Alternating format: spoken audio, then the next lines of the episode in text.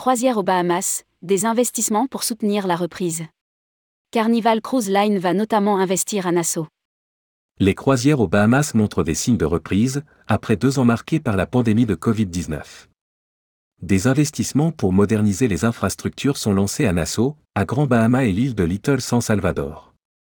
Rédigé par Céline Imri le vendredi 4 novembre 2022.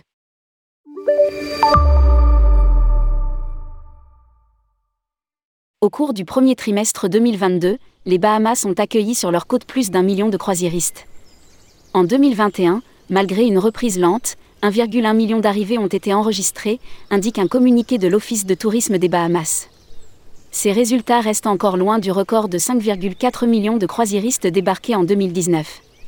Concernant le marché français, 816 passagers ont fait une escale de croisière aux Bahamas en 2019 et, entre janvier et août 2022, 76 croisiéristes français ont déjà été accueillis dans l'archipel.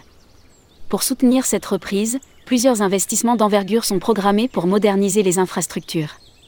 Croisière Bahamas, plusieurs investissements prévus. Le port de croisière de Nassau a engagé un projet de réaménagement de 300 millions de dollars, comprenant un sixième poste d'amarrage, un nouveau terminal, des attractions culturelles, telles que le musée Gincano, et des espaces dédiés aux événements et au divertissement. Par ailleurs, Carnival Cruise Line a commencé la construction d'un port de croisière sur l'île de Grand Bahama pour plus de 200 millions de dollars. Cet investissement comprendra une jetée capable d'accueillir simultanément deux des plus grands navires de la flotte de Carnival Cruise Line. Outre ce projet, la compagnie de croisière participe également au développement prévu pour l'île de Little San Salvador, où se trouve le Half Moon et de Holland America Line.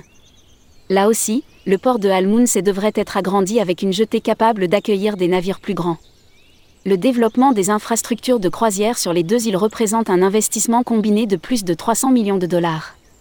Au total, ces deux investissements devraient générer 1000 emplois aux Bahamas, précise le communiqué.